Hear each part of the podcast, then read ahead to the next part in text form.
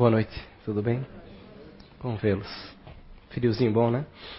Gripezinha boa. Meu, eu peguei uma que eu já estou há quase um mês. Eu acho que já, já cessou uma e começou outra. Estão em fila assim os vírus. Ai, é que é? É? Ah, pois é. Vícios, virtudes, paixões. Vamos começar com umas perguntas, né? Como você vê o mundo? Como você interpreta a realidade, o meio em que você vive? E principalmente como você se vê nesse meio em que você está inserido? Muitas vezes eu acho que mais importante do que as respostas são as perguntas certas que devemos fazer nos momentos certos. A gente conseguir se posicionar no mundo, saber é, interpretar com clareza a realidade que a gente está vivendo, até que ponto aquilo está certo ou está errado. Somos conduzidos pelo meio, por situações, pela sociedade, pelas coisas, e, e saber como agir, como reagir, como, como se livrar de certas armadilhas que caímos é fundamental. Fora isso, é, sempre estaremos sendo levados pela maré e nunca estaremos realmente nadando. Né? A gente tem que conseguir entender as funcionalidades do universo, as funcionalidades da vida, da sociedade, o porquê estamos aqui, quem somos realmente, até que ponto simplesmente devemos aceitar as coisas ou devemos buscar transformá-las. Dentro desse conceito, essas questões entram. Virtudes, né? A capacidade de agir no bem, né? A disponibilidade de agir no bem, de agir pelo bem. As coisas que conseguimos desenvolver, seja no âmbito intelectual ou moral, como definiu Aristóteles, né? Nas vários quesitos em que a virtude se encaixa, em todas as qualidades, todas as coisas positivas, boas que desenvolvemos e trabalhamos ao longo de nossa existência. Como diz, mas é, é importante percebermos uma característica na virtude que eu gosto de um pensamento de Raul Teixeira, onde ele diz que a, a virtude sem inteligência ela é tola. Não adianta simplesmente desenvolvermos é, é, características virtuosas, devemos entender como aplicar essas características e que ponto elas devem ser usadas, como serem usadas. Fazer o bem simplesmente pelo bem nem sempre é o bem. Entender que, num conceito simples, é você dar droga a um viciado, você não está fazendo bem a ele, você está prejudicando a ele. Ah, ele está precisando, então eu vou dar a ele porque ele está precisando. Será que isso é o bem? Será que sempre é, simplesmente agir de forma que eu considero ser a certa é a certa? Eu sei exatamente o que as pessoas precisam, o que o mundo precisa, o que, o, que a, o meio, né, o que as coisas à minha volta precisam que eu faça. Então voltamos ao conceito, percepção do meio de quem somos e do nosso papel nele. Eu acho que, que nesses anos, assim, tudo que eu aprendi no Espiritismo, se eu fosse solicitar uma virtude, a espiritualidade realmente permanente, eu creio que seria a lucidez. A capacidade de ter lucidez, sabe, sempre, sempre, sempre, de perceber as pessoas, as suas intenções, os seus desejos, as suas necessidades, o que o mundo oferta, o que a sociedade, o que a vida me oferta e como reagir diante disso. É extremamente difícil estar lúcido sempre. Porque normalmente nós somos conduzidos por vários fatores, o emocional é um deles. E dentro desses fatores, as outras questões entram. As paixões, né? essa energia fantástica que a natureza nos deu, que nos impulsiona ao progresso, que nos impulsiona ao crescimento, ao realizar, a buscar mais, a fazer, a empreender, a transformar o meio. O progresso que temos hoje, não podemos definir ele senão realmente ser o resultado das paixões que tivemos ao longo de nossa evolução. A capacidade de criar, a capacidade de acreditar em algo e buscar aquilo e fazer que aquilo seja melhor e melhor e melhor e empreender. Sempre, sempre mais e mais. É um sentimento fantástico. Mas como a espiritualidade nos coloca na questão, acho que 908, ela é um cavalo, cavalo indomável, né? Quanto nós controlamos as paixões, elas são produtivas, são propositivas. Quando as paixões nos controlam, aí caímos na desgraça, na dor e no sofrimento. Porque paramos de usar a razão e a percepção e passamos a nos tornar dependentes de um sentimento aquele sentimento nos controla e nos leva mais e mais, e justamente esse mais e mais é o desequilíbrio, é o erro. São os momentos em que realmente faremos coisas que não deveríamos realizar da forma que talvez devíamos a realizar. Uma visão, né, uma perspectiva, enquanto equilibrados, né, eu aprecio o chocolate. Enquanto desequilibrados, né, eu me entupo de chocolate. Quando eu caio no vício, eu não consigo mais viver sem chocolate, né? Ou outros valores, outros fatores, outros, né? A questão é a forma como interpretamos e percebemos as coisas e como agimos com controle sobre elas. Volto a perguntar: como você está vivendo? Como você controla suas emoções? Seja no dia a dia, seja no trabalho, seja nas relações interpessoais, no sentimento que você tem por uma ou muitas pessoas, no trato com marido, esposa, pais, filhos. Quais energias nós, nos deixam nos governar e quais energias nós governamos? Você pode odiar, não, odiar é um, um, sentimento ruim, mas você pode detestar o seu trabalho, detestar o meio em que você vive, não gostar dos seus familiares. Mas sempre tenha em mente lucidez, clareza, visão clara da vida, das pessoas e das coisas, entender o seu papel. Não permitir que eventos externos definam como você vai agir. Você deve agir porque você sabe que está agindo e tem controle sobre como está agindo seja para com pessoas ou coisas, objetos, não importa. Nós devemos ter controle das nossas ações e dos nossos sentimentos. A mídia, o meio, a sociedade sempre vão nos, nos impressionar, vão nos encher de ideias, de conceitos, de cores, de formas, de sabores, texturas, ideias. E como absorvermos isso vai decidir muito da nossa realidade aqui, da nossa felicidade, do nosso sofrimento, seja a curto ou a longo prazo. Isso é fácil de definir, vejamos. É, eu lembro que quando eu era pequeno, eu via muita propaganda daquele, acho que quem tem uma idade mais próxima minha lembra, o cowboy da Malboro, né? Aquele cara másculo que andava a cavalo, pegava boi com os dentes, né, e tal, e ao final ele acendia o cigarro. Morreu de câncer, inclusive, alguns anos atrás. É o que a mídia vendia? Um homem para ser másculo, para ser isso, para ser aquilo? O cigarro ajudava. Então, quantas pessoas vão e se mergulham nessa tendência, nesse sentimento, por quê? Porque é um movimento. A gente entra no movimento que a massa nos põe. Temos vários movimentos, vários sentimentos que, que grandes grupos colocam, e esses sentimentos nos afetam. Como interpretamos, como absorvemos ou repelimos esses sentimentos é o que realmente importa. Como eu absorvo as coisas. Eu me visto desse jeito porque eu gosto de como eu me visto, eu me visto porque a maioria acha que eu devo me vestir assim. Né? A maioria percebe e vê, ah, que está certo, está errado. Eu estava vindo para cá hoje e percebi que está rasgado aqui, gente. Nossa, que vergonha, né? Botei o casaco, acho que eu sou muito musculoso, né? Mas normalmente, alguns anos atrás, eu não viria, eu voltaria para casa para trocar de casaco. É porque eu sou humilde? Não, é porque eu sou relaxado, tudo bem? Mas entendam, né? quem sabe, às vezes a gente tem que ser um pouco relaxado em alguns valores não no, no, no trato com as coisas, mas em alguns valores, algumas percepções da vida. O que os outros pensam de mim, até que ponto importa? Até que ponto eu tenho que ser obsessivo em cima do que as pessoas pensam de mim, do que elas é, é, é espelham ou esperam de mim? Até que ponto eu devo ser descontrolado ou, ou, ou, agir dessa forma constantemente, empreender, empreender, empreender, empreender, porque eu nem sei porquê, mas no final é um motor automático que está agindo porque em algum momento algo startou isso e eu nunca percebi que eu deveria parar em algum momento. Eu busco freneticamente um sonho, um objetivo. Aquele cachorro que corre atrás do carro, mas se o carro parar ele não sabe o que fazer, né? Porque ele só está seguindo o carro e segue, segue.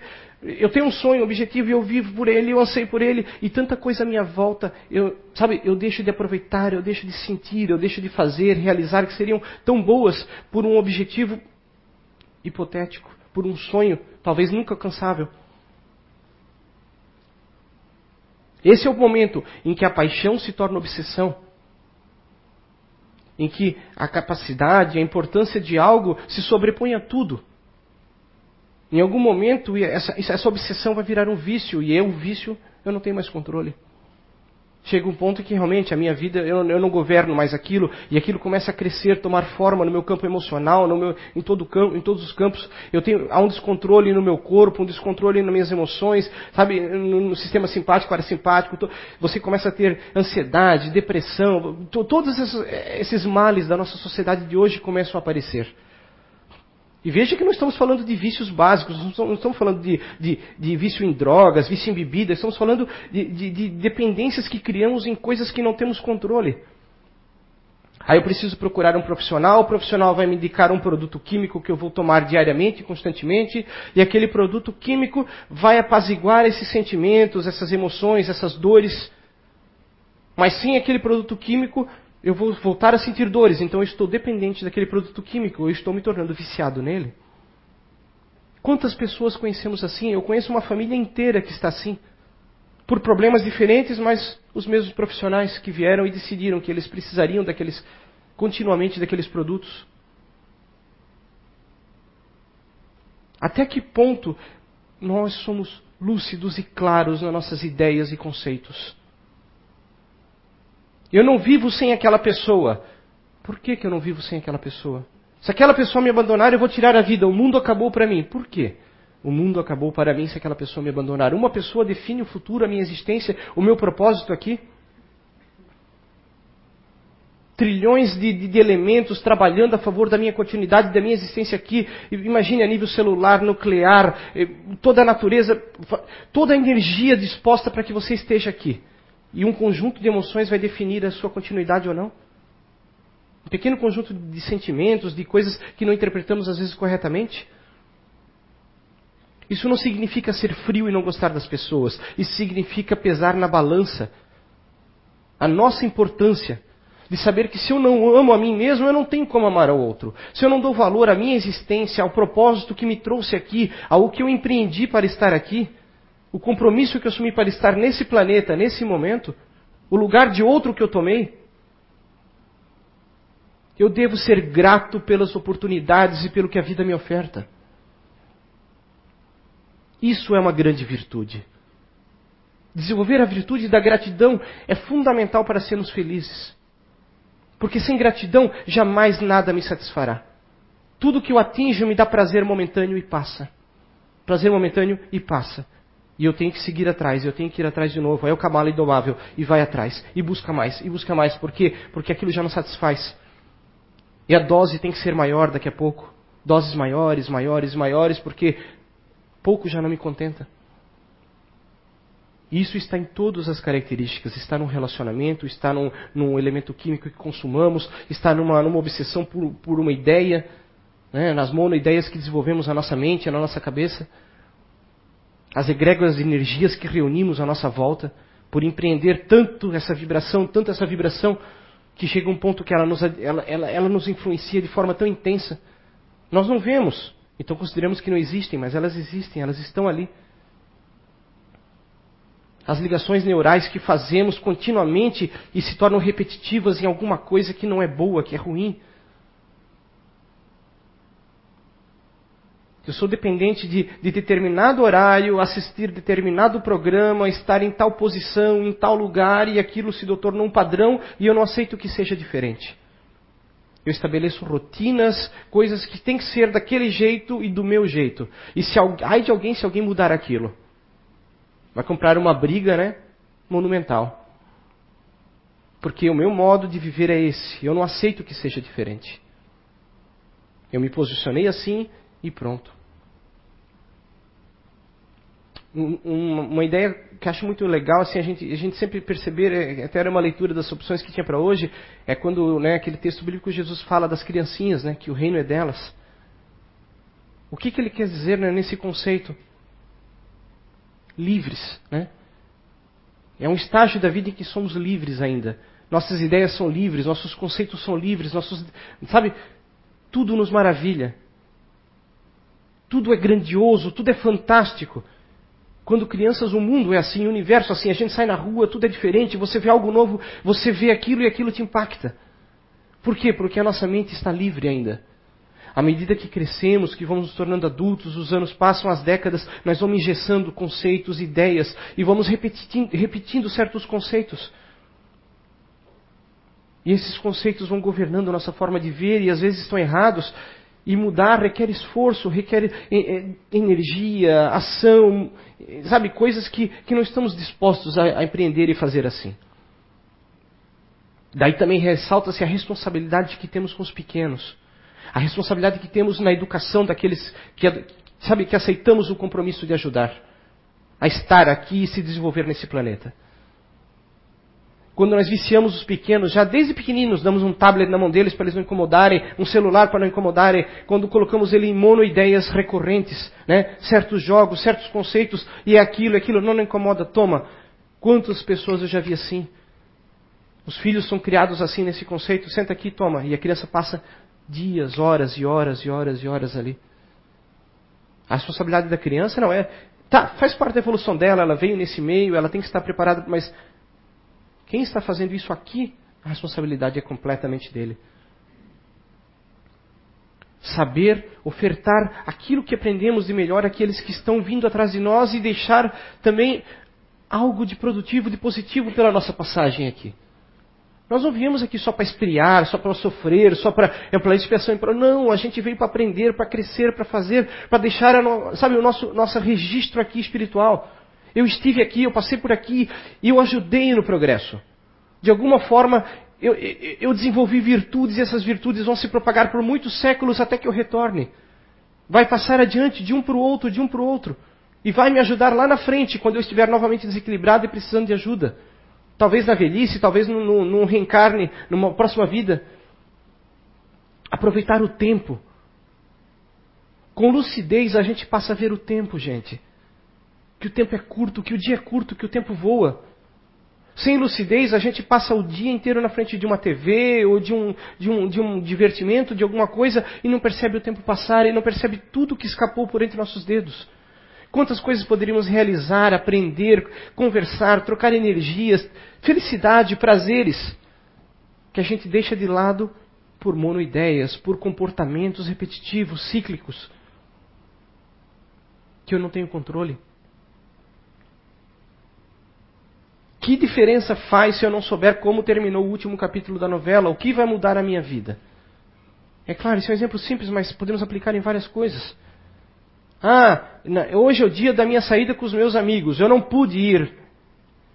Isso vai estragar vários dias ao longo das minhas ações, porque eu estou infeliz, porque, né, como uma criança mimada que não ganhou pirulito. Quantas atitudes inconsequentes temos pelo ego e pelo vício e pelo descontrole? Somos governados, nós não governamos nossos atos.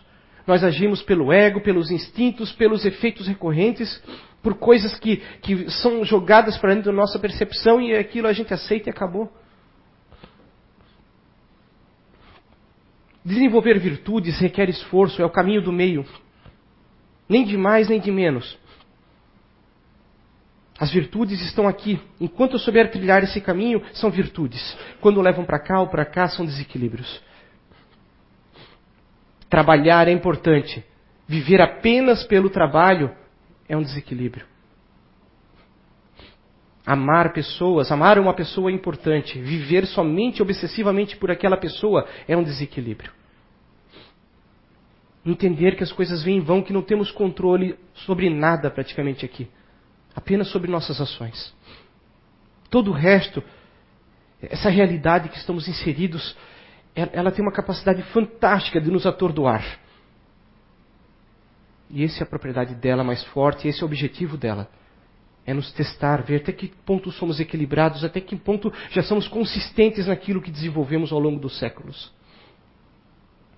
Desde lá atrás, o princípio de sua evolução até aqui, você não nasceu hoje, você não surgiu hoje há poucos anos, lembre disso. Você faz parte da história desse planeta, você está há muito tempo aqui. Você pode não lembrar, mas está em você essa carga, toda ela está com você. A capacidade de, de interpretar os problemas, de achar soluções, de viver nesse meio e fazer parte positiva dele. Observe quantas reações você nem pensa e você tem imediatamente reações de sobrevivência, reações de reflexos imediatos, coisas que você não sabe que está fazendo, está fazendo. São processos lógicos que já fazem parte já da tua natureza. nos dando a oportunidade de desenvolver outros. Eu não preciso pensar, opa, eu tenho que respirar, né? senão eu morro. Não, funciona. Então eu tenho tempo para desenvolver outras habilidades, e mais habilidades, e mais habilidades positivas, propositivas, que nos levam ao melhoramento, que nos vão nos levar à felicidade plena. Que vão nos dia, quando estivermos fora dessa realidade, galgarmos graus, degraus maiores, melhores. Quando a gente passar a perceber que, que esse corpo né, passou e a gente agora realmente está livre. Somos prisioneiros inseridos nesses corpos. Mas eles também são nosso veículo. Vamos cuidar bem dele. Precisamos dele. Vai nos levar a, sabe, milhões de experiências que sem ele não, não teríamos.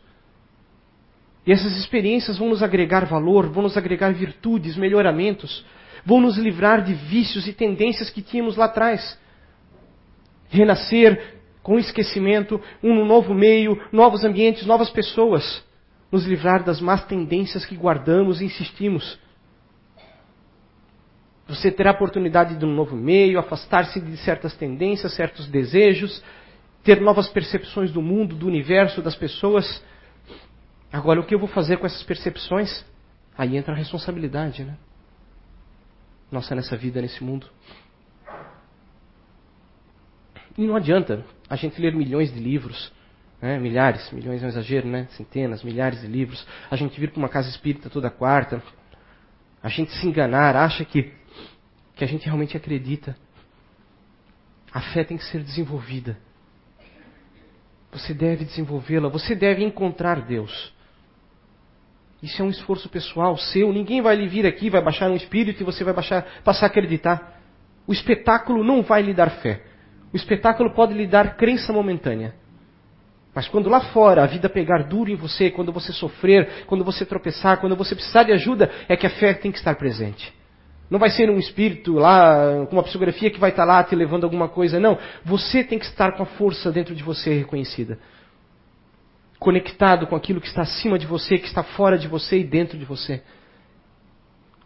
Com essa coisa grandiosa que é o Criador.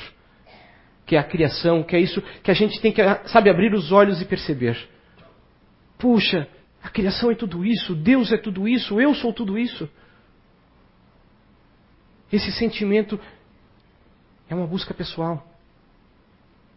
Nós já temos essa chama, mas ela tem que crescer e crescer e crescer. E quando ela está crescendo, a gente vai ser testado.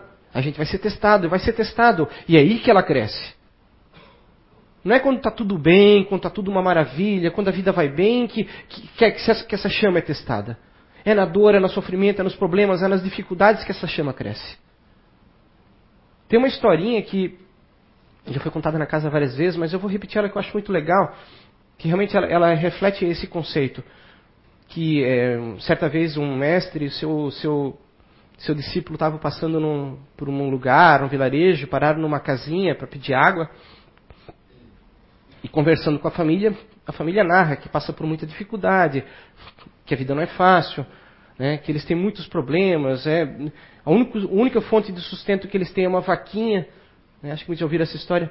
Que aquela vaquinha é que dá o leite, que dá o sustento, a renda deles, mas eles vivem com muita dificuldade, muito sofrimento, muita pobreza, etc. e tal. E graças a Deus eles têm aquela vaquinha, etc. Aí o mestre tá, conversa com eles, etc.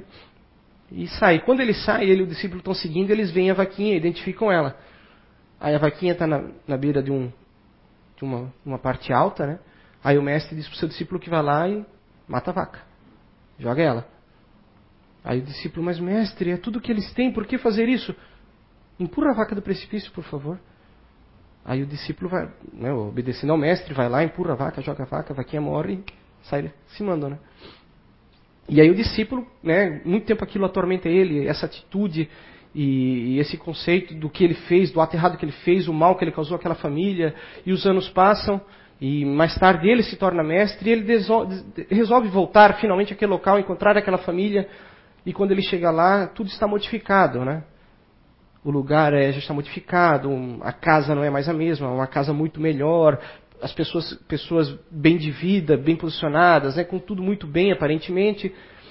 e ele vai conversar com eles e, e, ele percebe que aquela pessoa, apesar dos anos, é o senhor com quem ele tinha falado anos atrás e tal. E ele pergunta como é que vai a vida, não sei o que, etc. E aí essa pessoa conversa, não, está tudo muito bem, estamos, graças a Deus, tudo, nossa saúde é boa, estamos bem financeiramente, não sei o que. E aí ele pergunta, ah, tá, etc. Não, eu lembro de você, inclusive naquela vez que vocês partiram, aconteceu uma, uma tragédia terrível, a nossa vaquinha caiu do precipício e morreu, perdemos ela.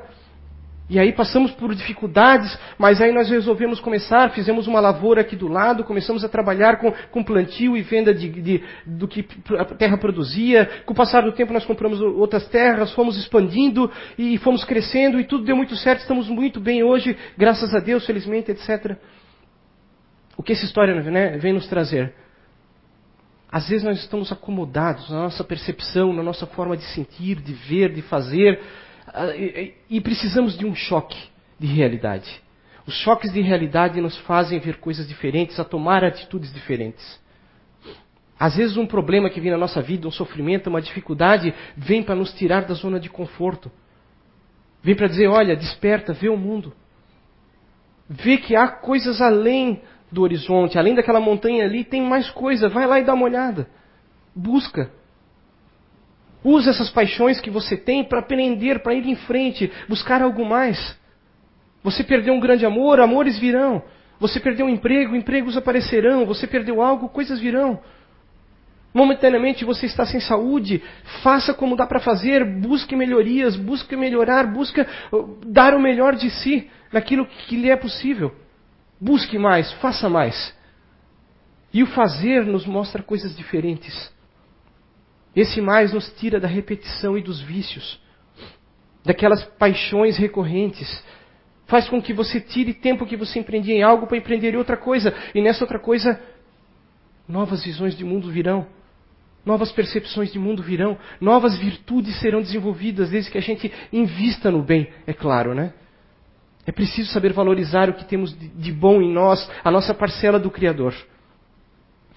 Levar o bem ao próximo, empreender, ajudar ao próximo sem esperar nada em troca.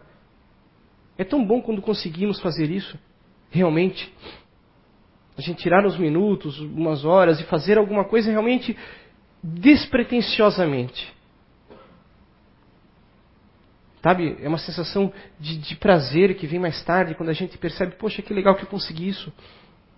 Não contei para ninguém não preciso contar para ninguém. Essa é realmente a verdadeira virtude. Ali se, se baseia a moral do Cristo. Quando você faz porque você sabe que é o certo. Pode trazer cansaço, pode trazer dor física, pode lhe tirar um prazer que você teria em outro momento nessa ação. Mas o que é prazer? Né? E aí voltamos à mesma pergunta.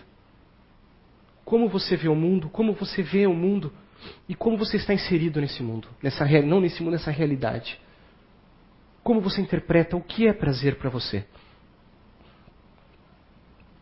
Prazer é orgânico, prazer é químico, prazer é visual.